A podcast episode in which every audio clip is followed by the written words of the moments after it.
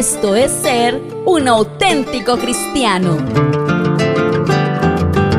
En este podcast te ayudamos a vivir mejor siguiendo las instrucciones de la Biblia de una manera práctica. Somos Radio Auténtica Villavicencio. Bienvenidos. Escoge muy bien el alimento para tu alma. Nuestra mente se alimenta de los sentidos. Lo que escuchas y lo que ves están alimentando tu mente y al mismo tiempo tu corazón. Revisemos muy bien cuál es el alimento que le conviene a nuestra alma para vivir realmente libres y sanos. Mónica Cortés, junto con Yurli Viviana Flores, nos ayudarán en este descubrimiento. Dice la palabra del Señor, todo lo que quise lo hice mío. No me negué a ningún placer. Hasta descubrí que me daba gran satisfacción trabajar mucho, la recompensa de toda mi labor. Pero al observar todo lo que había logrado con tanto esfuerzo vi que nada tenía sentido, era como perseguir el viento. No había absolutamente nada que valiera la pena en ninguna parte. Esa es la nueva traducción viviente, sí, Siempre es muy específica, ¿no? E, en esta de la, de la Reina Valera dice, no negué a mis ojos ninguna cosa que se hará, ni aparté mi corazón de placer alguno para reflexionar. y mira que mm, pasa algo bien chistoso, ¿no? Para que recreemos un poquito esto. Hay momentos que hemos compartido, ¿no? Y que pronto hemos estado comiendo, hemos estado ah, eh, almorzando, bueno, y después del almuerzo nos encontramos con una vitrina por ahí bien atractiva que quiera ofrecernos algo, ya sea helados, ya sea eh, empanada y, ha sido este como la frase que, nos confronta, ¿no? Bueno, después de que salimos bien, plenos, llenos, eh, miramos la vitrina, pasamos por ahí, ¿alguien quiere empanada? ¿Alguien quiere papa rellena? ¿Alguien quiere? y de verdad que si se dejara llevar por el deseo de los ojos, terminaría allí, siendo un depósito donde recicla y recicla cosas. Pero pues la conciencia de que tenemos, no, yo ya estoy satisfecho, yo sí, ya tomé los alimentos que, que tenía que tomar y que y estoy lleno. En este momento no, suficiente con lo que, con lo que tomé. Pues de verdad que nos hemos encontrado y a veces mm, e, en esos en esos casos que pasan en la televisión, ¿no? De personas que son insaciables en esta en esto de lo que es alimentarse y cómo ellos alcanzan, bueno, un sobrepeso y cómo luego les es tan difícil poder llegar a, bajar ese peso. Hay personas que aún cuestionan y dicen, no, yo cómo voy a perder toda la, toda la plática que he invertido en este cuerpo. o ah, sea, ¿qué tal, no? una necesidad o una falta de conciencia de que bueno, estoy cediendo al deseo, estoy cediendo a lo que, a lo que, a lo que mis ojos piden, como dice allí, no me negué, o sea, no tuve un límite. no hubo un límite. No hubo un límite, no me negué, no, no, sí, no, le di rienda suelta a lo que, a lo que pedía, sí, eh, el deseo que había en mí, le di rienda suelta y empecé y empecé y empecé. Y miren cómo esto eh, muchas veces mm, pues se traduce en una falta de dominio y sobre todo pues en la inconsciencia de, que, de querer siempre eh, estar en conexión con lo que Dios quiere y lo que pide y demanda de nosotros. Eso es, mire que nosotros tenemos que entender que el deseo de los ojos es algo que siempre está ahí. Desde que leemos la palabra en Génesis está allí plasmado en Adán y Eva. Siempre el hombre se ha dejado llevar por lo que ve, por lo que escucha, por eh, su corazón, cuando la Biblia dice que el corazón es lo más engañoso que hay. Y resulta que en esa parte de la comida es como un ejemplo muy cotidiano, ¿no? De, de lo que es ese deseo de los ojos. Usted puede sentir la llenura en el estómago, pero si usted se deja llevar de sus ojos, usted sigue comiendo. ¿Y qué va a pasar? Pues que se va a exceder y va a quedar maluco, luego entonces viene el alcacelser, viene el sal de frutas y eso no está bien, porque Dios no quiere eso, pero ¿cuántos cristianos de pronto se, se están dejando, Yurli, llevar por esta nueva cultura, digámoslo así, de que coma y coma y coma y no importa hasta dónde coma, ahí está el sal de frutas, ahí está el alcacelser. Y esa cultura mundana y terrible la va tomando y la va adquiriendo el cristiano Y eso es lo más tremendo, es lo más común ver hoy, Yurli, como mucho cristiano es así y no le da nada y, no, y como que el rearguir del espíritu no estuviera en la persona o ya lo apagó tanto que entonces la persona come y come y come y luego entonces venga el alcázar. Eso es algo sencillo, digámoslo sencillo, pero igual es grave a los ojos de Dios porque este cuerpo es templo del Espíritu Santo. Y si yo ah, empiezo a tomar excesos pues imagínese de ahí para allá qué puede seguir pasando. Si eso es en la comida, entonces va a pasar en el hablar. Hablo y hablo y hablo y hablo y eso, al final peco de tanto hablar, como dice la Biblia. En mucha palabrería y pecado. Asimismo, entonces debe estar la mente. Le doy lugar y le doy lugar a la mente y con una cantidad de pensamientos y al final puedo llegar a estar pecando delante de Dios. Por eso, y así todo, el área sexual.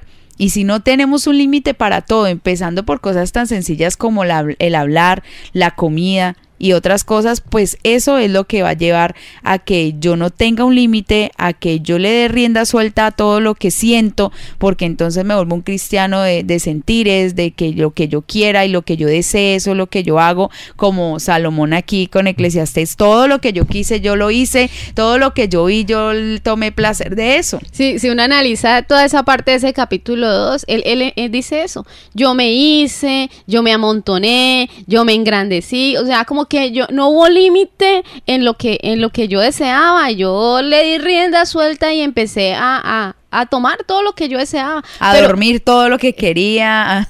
bueno, eso es, ¿no? Todos esos excesos. ¿no? Esa es otra reflexión bien importante porque es que hay unas cosas que uno considera que no.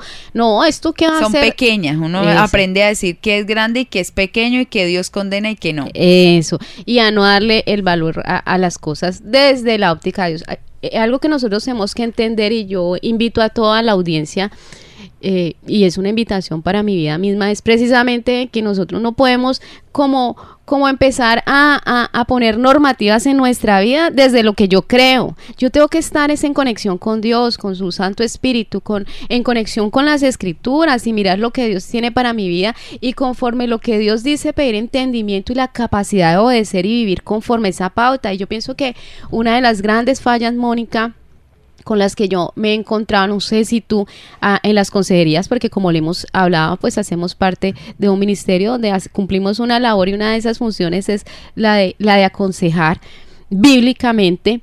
Y, y, nos encontramos, yo me he encontrado muchas veces con la limitación de las personas que están enfrente mío, siempre con el deseo, quiero aclarar, con el deseo de, de buscar una ayuda para agradar a Dios, porque su deseo es ser mejor para Dios y agradar a Dios pero con la gran limitación de que, de, que no, no tienen la facilidad de estar como en un contacto con las escrituras y de tener un entendimiento de, de, lo que dice Dios y de lo que pide Dios.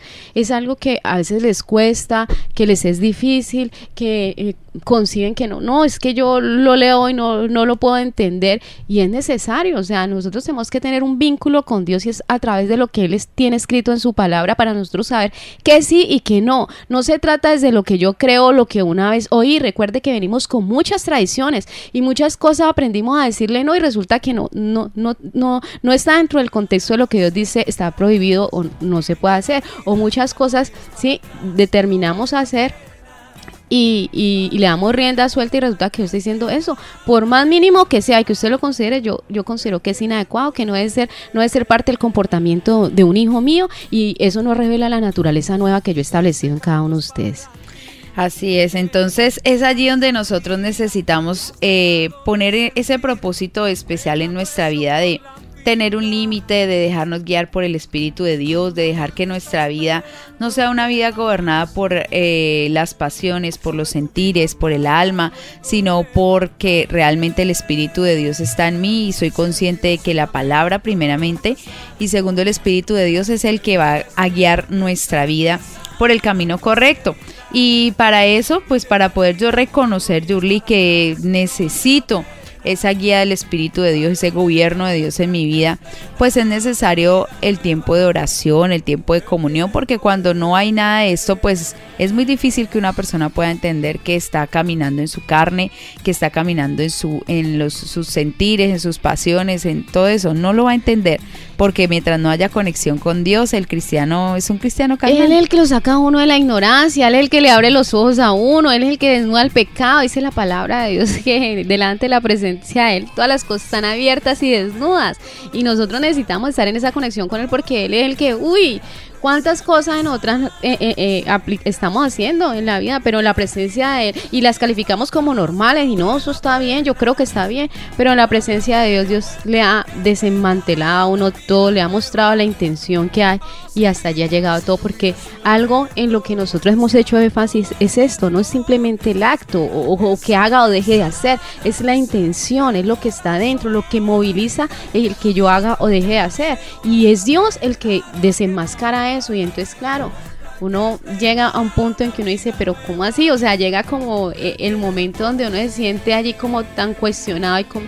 ¿Cómo así que yo estaba pensando que lo que estaba haciendo era lo correcto, que estaba bien, y ahora descubro que no? Y a la apariencia a los ojos de, mucho, de muchos podía ser algo bueno, pero resulta que Dios está desenmascarando la intención de mi corazón y me está deteniendo, me está confrontando para que yo tome determinaciones respecto de lo que Él realmente quiere que ocurra en medio de mi vida. Así es, entonces es necesario que nosotros cada día pues estemos buscando siempre, siempre esa comunión con Dios, siempre estar en la presencia del Señor para que Él nos pueda alertar. Es que eso es como, digámoslo así, como el piso o la base de esa naturaleza carnal con la que nacimos nosotros, es esa codicia, es esa avaricia, es ese orgullo, es todas esas cosas que se mueven allí que uno sabe que uno las tiene. Y que si uno es consciente de que uno las tiene, pues uno va a batallar contra eso y si es consciente que las tiene, no las va a alimentar, no las va a dejar ahí sino que uno va a estar atento a tener siempre como sujeto eso allí a la, al gobierno de Dios, a no darle lugar a las cosas que sabemos que alimentan esa codicia y ese orgullo y eso que está ahí en uno. Y eso hace parte del proceso eh, que llevamos en las consejerías, haciendo consciente de que hay cosas en nuestra vida a las que le estamos dando lugar porque precisamente las alimentamos. ¿Y cómo se alimentan? A través de que yo me detenga y contemple eso, que le invierta grandes periodos de tiempo para verlo, para oírlo. Eso es en lo que nosotros hacemos especial énfasis porque lo que queremos cultivar es, eh, hermano, hermana, es queremos cultivar es una, una relación con Dios que nos permita cada día estar como allí en sintonía con ese perfeccionamiento que Él ha venido a traer a nuestra vida. Es algo que nosotros hemos vivido como una experiencia, porque déjeme decirle el hecho que estemos aquí eh, eh, eh, en los micrófonos hablándole y, dando una orientación, no quiere decir que nosotros estemos eximidos de eso, no, precisamente porque nosotros hemos sido conscientes de las cosas que han ocurrido aquí dentro de nuestro ser interior, la necesidad de que Dios las descubra, la necesidad de que Dios nos dé entendimiento y sobre todo la convicción de que solo Él nos da la capacidad de, superar, de afrontar todas estas situaciones, nosotros ha sido una experiencia nuestra. Entonces, precisamente eso es lo que queremos. Hemos entendido que dentro del diseño de Dios Él ya, Él ya preparó algo para nosotros, ya hay algo definido para nosotros, pero muchas veces nosotros no estamos allí como calando en ese diseño, no estamos allí eh, eh, eh, dentro de lo que Dios ha establecido porque ignoramos muchas cosas de nuestra vida. Y solo a través de, nuestra conexión con Dios en un proceso de consejería que busca eso, de que nosotros cada vez cultivemos una relación con Dios en la que dependamos más de Él y seamos conscientes de que Él está dispuesto a hablarnos, a enseñarnos, a darnos instrucción, sobre todo a corregirnos, porque pues la corrección hace parte de ese proceso de perfeccionamiento, pues que nosotros estemos allí eh, alimentando eh, no es una vida en el espíritu, alimentando aquellas, aquellos rasgos, aquellas virtudes que Dios quiere que, que se desaten en nosotros por esa naturaleza nueva que ha instalado nosotros y que nosotros, pues por eso es que tenemos que cambiar los hábitos, Mónica, porque es que hay cosas, por mucho tiempo nosotros nos, dedicamos a alimentar eh, las personas que les gusta mucho ver telenovelas y que les gusta ver pues todo idilios y todas cosas que mueven allí. Es bien terrible, Es algo que alimenta las emociones y que yo, yo me podía hacer un análisis una vez que compartía un espacio en que, eh, eh, en que estaban pasando eso y yo veía el conflicto y el pleito que habían allí y yo decía, uy, Dios mío, todo eso que se mueve tan fuerte, fue una mujer que me gustó mucho verlas, pero cuando lo entendí que no era conveniente para mi vida, dejé de hacerlo. Pero pues eh, viendo ese espacio, yo luego veía en ese entorno la afectación, porque como que digamos sucedió esa escena y, estuvieron allí estas personas detenidas, era una pareja eh, observando eso. Eh, no sé en qué momento yo vi como que lo que había visto eh, y percibido en, esa pantalla se estaba trasladando a ellos y como ellos dos en una contienda, en un pleito, en, una cosa bien maluca. Y yo decía, mm. no se dan cuenta que están siendo ministrados por eso que a lo que están invirtiendo tiempo, no se dan cuenta que a eso que están allí dedicando horas de su vida pues los está, lo, está nutriendo, pero de cosas malas, que son nocivas y ellos no ignoran que eso todo se traslada a su entorno y, e ignoran que eso eh, es nocivo para su vida y cómo eso está incidiendo para que se dé esta otra escena, o sea, que se salga del televisor y sea allí en la vida real para ellos. Pero es porque uno abre sus ojos, ¿no? Hemos entendido a través de la palabra que los ojos son esas ventanas del cuerpo donde todo lo que yo veo por allí, eso va obviamente alimentando o va perjudicando o beneficiando todo mi ser, porque son mis sentidos los que yo estoy allí como permitiendo que a través de ellos entre a mi corazón y, aún que impronte mi propia alma. Y mucha gente dice, ¿y dónde dice la Biblia que ver novelas es malo? De seguro que la palabra nunca vas a encontrar específicamente que ver una novela es malo, ¿sí? Eh, o que fumar, muchas cosas allí no van a estar así como tal, como quisiera la gente que, que apareciera.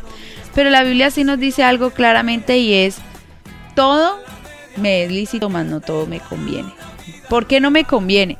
Porque puede llevarme a hacer cosas que a Dios no le agradan. No porque en sí sea algo diabólico, pecaminoso, sino porque si yo las acepto, eso va a contaminar mi vida y me va a llevar, me va a arrastrar a hacer cosas que yo no quiero por más que no quiera.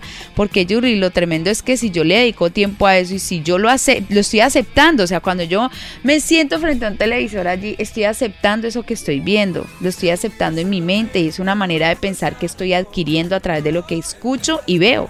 Entonces, y mire, Mónica, que algo bien importante que usted dice, eso no está explícito en la palabra, pero aún científicamente haciendo estudios respecto de lo que es la agresividad en los niños. Mm. Una de las cosas que arroja, digamos que entre los factores que inciden para que los niños sean agresivos, agresivos tienen que ser, eh, tiene que ver con la televisión. Bueno, una de las cosas es el entorno familiar, lo que se esté allí propiciando entre eh, esas relaciones padre, madre, hijo esa relación entre esposos es, digamos que un, factor predominante para que se desencadene la agresividad en los niños. Pero una de las cosas que también narra dentro de esos factores es precisamente eh, televisión, el, ver la televisión, o sea, programas que en cierta manera estimulan y ministran la agresividad y activan eso en los niños. Entonces, mire que, pues, y, esto es algo conocido, esto es algo que, la gente sabe, que la gente no ignora. Sí, la gente lo sabe. Entonces, mire cómo de verdad por lo que entre por nuestra vista, cómo puede estar eh, incidiendo en nuestra vida y cómo nosotros tenemos que ser determinantes. Aquí dice mm, Salomón, yo no negué a mis ojos cosa ninguna cosa que desearan. Yo no negué.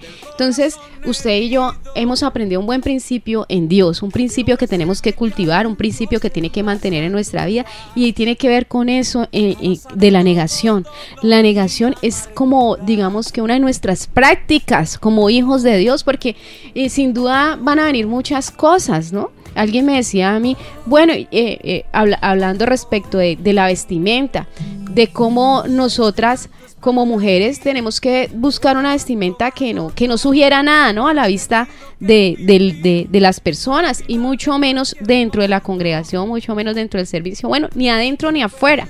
Pero entonces eh, esta persona, eh, eh, estábamos hablando, hablando precisamente a servidores, estaba en una reunión eh, eh, con servidores y pues esa era como la consigna, un aprendizaje que nosotros tenemos que cuidar aún la manera como vestíamos y como pues al débil nosotros le estaríamos evitando muchas cosas si no usamos una vestimenta que tenga algo insinuante, esté muy ceñida, tenga un escote, bueno, esté allí como exhibiendo ciertas partes de nuestro cuerpo, piernas, pecho, mm, bueno, eh, los hombros, toda esta parte.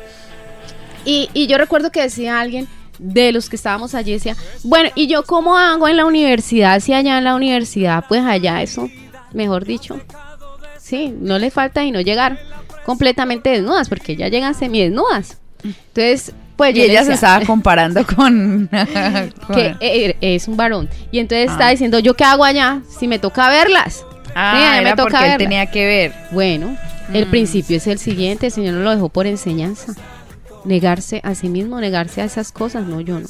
Señor, eso- mi alma en cierta manera me está queriendo detener a contemplar eso porque es bonito, porque es atractivo, por muchas cosas, pero yo me niego, yo me niego a, a verlo, yo me niego siquiera a pensarlo, yo me niego a escucharlo, a detenerme.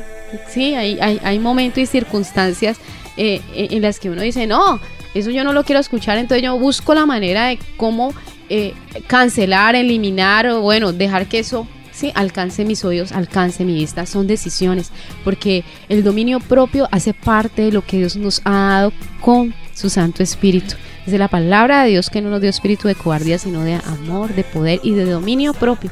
Y yo tengo que considerar lo que Dios me ha dado, las herramientas que Dios me ha dado para yo afrontar el entorno donde yo me muevo y empezar a decir no a esto porque sin lugar a dudas va a querer alimentar mi vida y ese es como el paso que va a llevar a extraviarnos. Es lo que decía Pablo. Temo, sí, que como la serpiente engañó a Eva, vuestros sentidos sean extraviados. Y eso es lo que estamos buscando conectarnos. Nuestros sentidos se alimentan de cosas y nosotros tenemos que decir sí, no y es como entender que nosotros tenemos una fiera ya guardada, que si nosotros le damos comida se va a levantar y nos va a hacer hacer cosas feas. Estragos. Sí, cosas atroces, terribles en contra de nuestro Dios y aún en contra de la gente a la que amamos. Porque eso es lo que estábamos viendo y eso nos decía el, el pastor, eh, creo que fue anoche o antenoche hablando en el seminario decía eso. Es que yo sé que si yo alimento eso, a mí se me va a levantar una cosa fea que yo me tengo que conocer y saber que eso está ahí. Que por el dominio del Espíritu de Dios, cuando aceptamos a Cristo, pues eso está doblegado allí y uno le da muerte a eso. Pero si yo vuelvo y la levanto y vuelvo y la alimento y vuelvo y le doy comida a eso, pues esa fiera vuelve y se levanta y eso va a ser terrible. Y la negación es eso, es como eh, eso del principio de la negación, es decir, yo no voy a alimentar más mis pasiones, mis mi carne, mis anhelos, mis deseos, porque eso me va a arrastrar a cosas que a Dios no le agradan. ¿Para qué lo voy a hacer si yo sé que al final el perjudicado soy yo, el que va a terminar haciendo cosas en contra de Dios soy yo y la maldición va a ser para mí, para nadie más? Es que eso es. Y mira que uno se ha encontrado con casos.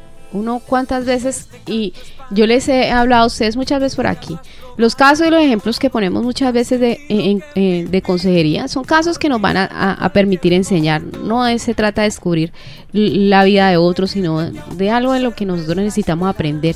Y cuántas veces yo me encontraba a nivel de la consejería, pues usualmente son mujeres las que yo las que yo atiendo. Y son mujeres por ejemplo eh, casos en que son madres y que están separadas o están divorciadas tienen sus hijos y, y que llegan a decir mire yo yo había entendido en Dios desde que conozco a Dios eh, mi necesidad de, creerle a Él, mi necesidad de convencerme que la presencia de Él está conmigo, de, que Él es mi compañía, que Él me provee, que Él me protege, que en Él yo tengo todo. Yo había creído eso y yo en ningún momento tenía como la necesidad de, aceptar nada de, nadie, de ningún hombre en específico. Y cómo, cómo a través de, de- del proceso ellas explican eso, pero pues lamentablemente en algún momento dejaron engañar, quién sabe eh, de qué manera alimentaron esa parte y terminaron en pecado, terminaron fornicando, terminaron en adulterio, precisamente porque no supieron cultivar aquello que el Señor les había dado. Eso que esta persona narra mm, que había logrado en Dios era mantenerse sola y, y- y a no buscar nada afuera, eh, y alimentar su deseo sexual, por decirlo así. Y es una capacidad que Dios le dio. Y hubo en algún momento un descuido en el que se dejó de alimentar el espíritu, que es el que nos da la fuerza y la capacidad, la determinación para decir no a esto.